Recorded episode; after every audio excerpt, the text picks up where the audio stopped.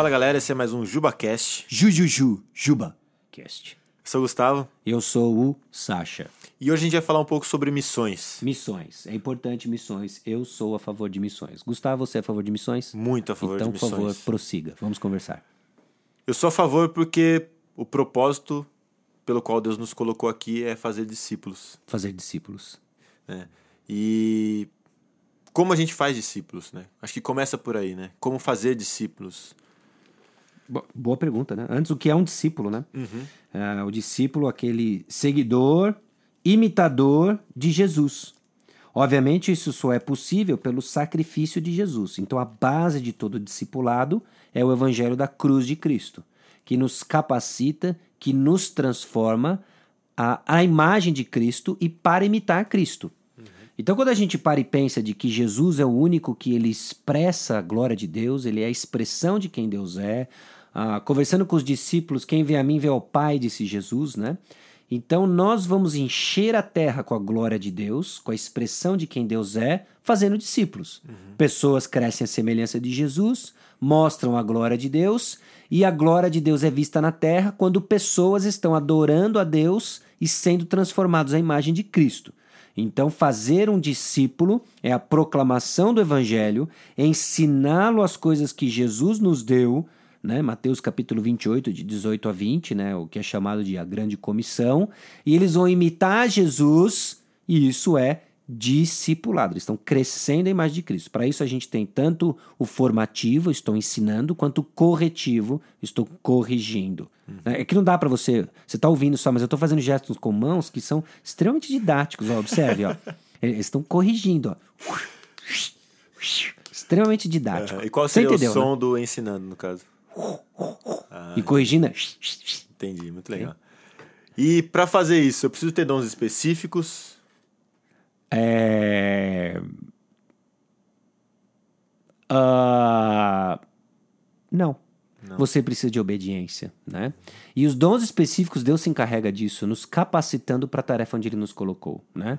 Às vezes, não, ah, mas eu não tenho o dom disso, eu não tenho o dom daquilo. Faz o seguinte, você ora a Deus assim, Senhor, eu quero ser fiel, eu quero obedecer a Tua palavra, e nesse processo você está lendo a palavra, nesse processo você está orando ao Senhor. Abra os olhos em nome de Jesus, amém. E quando você vê uma oportunidade de amar alguém e expressar o seu amor por ela que você recebeu de Cristo, faça. E Deus estará lhe dando um dom. Então, às vezes a gente coloca muita ênfase na descoberta do dom, tem lá o seu valor, mas não tanto no amor.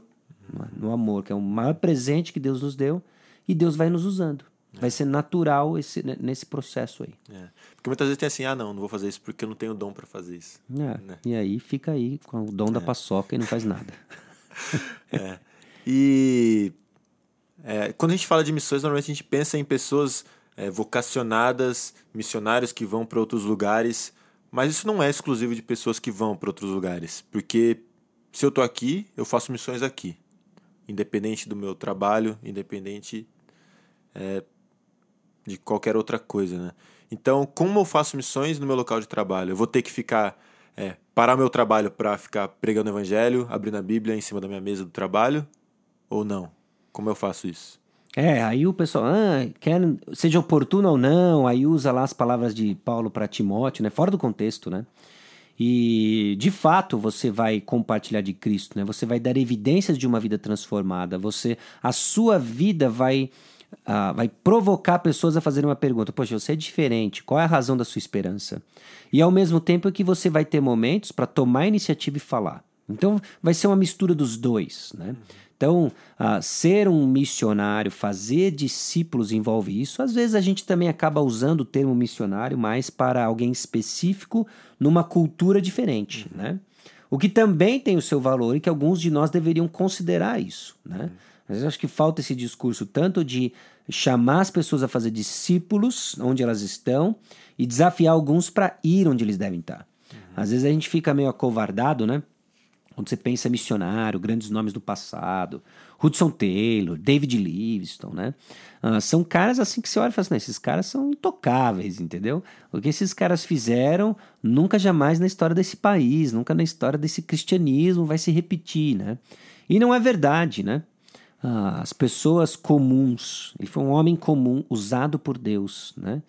Então, ah, a gente deve olhar para o poder de Deus que está na mensagem, não no mensageiro. Uhum. Acho que isso é meio chave, né? Ah, com certeza. Para nos desafiar em termos de é. ousadia e crescer uh, como missão, né? E alguns vão, uhum. e outros vão ficar aqui, não só no suporte, mas que eu também no encorajamento. É. Tipo assim, meu, meu, vai, Gustavo, vai, vai, vá para missões, estaremos orando.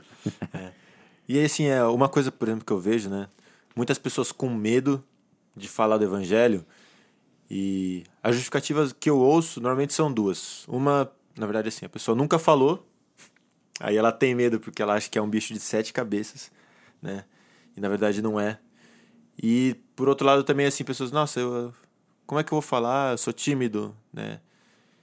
E por que, é tão complicado assim, né? Por que, que a gente tem tanta dificuldade para sair da nossa zona de conforto e amar as pessoas?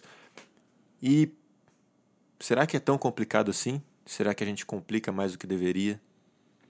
É, não é complicado, é simples, né? É você abrir a boca e falar de Cristo, mas é difícil, porque ele custa algo, né? Ah, o que eu vejo é que a gente luta muito com a opinião que as pessoas vão ter de nós, né? Ou nós estamos preocupados demais com o nosso conforto, nós estamos preocupados demais com os nossos interesses e deixamos de falar de Cristo. Nós não somos intencionais nisso, né? E, e, e eu, eu acredito assim, pelo menos na minha luta pessoal, no que se refere a falar de Cristo, né? Talvez seja inclusive uma uma uma falta de uma percepção renovada do poder transformador do evangelho, né? Uhum. É, é interessante isso, né? Pessoas elas crescem num conhecimento profundo da palavra, mas quando elas não estão envolvidas em algum tipo de atividade missionária, elas não veem o poder da palavra em ação. E isso nos leva, inclusive, a, a dúvidas, a dúvidas reais sobre quem Deus é, se o que eu creio mesmo é verdadeiro. Você não vê o poder de Deus em ação. Uhum. Então, uma fé vibrante, ela vai ser fruto, resultado de um conhecimento informado pela palavra de Deus e uma experiência real com Deus, e aqui eu não estou falando de reteté nem nada, né? eu estou falando de uma experiência concreta de ver o Evangelho transformando pessoas. Isso renova a nossa fé. Deus é real, Deus está operando. Uhum. Né? Ah, então eu acredito que é, que é uma mistura dessas razões aí, não é à toa que o apóstolo Paulo também, às vezes medo até de integridade física, né? Talvez não seja tanto o nosso contexto aqui, mas Paulo orava para que ele seja fosse ousado ao falar, né? E é. preciso também. Uhum. É, eu vejo assim que às vezes falta um pouco desse senso de urgência, né?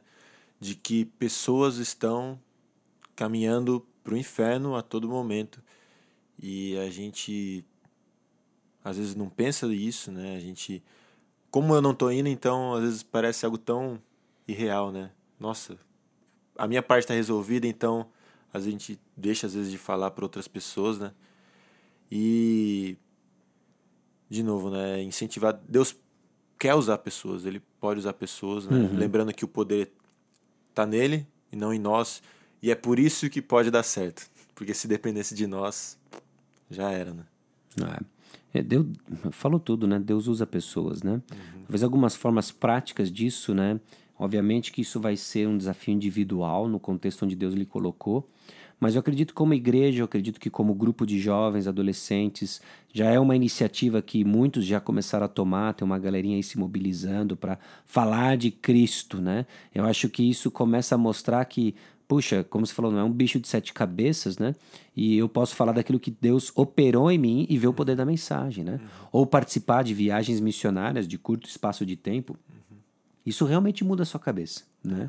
E Deus pode inclusive usar para começar a despertar uma paixão diferente por falar de Cristo, como nós vamos equipar pessoas para isso e etc. Né? Uhum. E por um outro lado também, se por um acaso você não consegue desenvolver a mensagem do Evangelho, isso é um sinal de que talvez você não tenha entendido. Né? Exatamente. Então, Exatamente. É, é. a gente precisa estar tá ligado com relação a isso. Fato. É, e outra coisa, existem formas diversas e criativas de falar do evangelho para diversas idades, para diversas culturas. E isso a gente vai entender e desenvolver conforme a gente vai conhecendo as pessoas e, estando junto delas e enxergando as oportunidades que a gente tem para poder falar do evangelho para elas, né? Então a gente só vai conseguir fazer missões quando nós estivermos ao lado de pessoas. E para isso a gente vai ter que sair da nossa zona de conforto, né? Fato. Então é isso. É claro que é, a gente não consegue ser exaustivo com relação a esse assunto, né? Mas vamos em frente, vamos fazer missões, vamos fazer discípulos para a glória de Deus. É para isso que nós estamos aqui. Falou, galera. Até a próxima.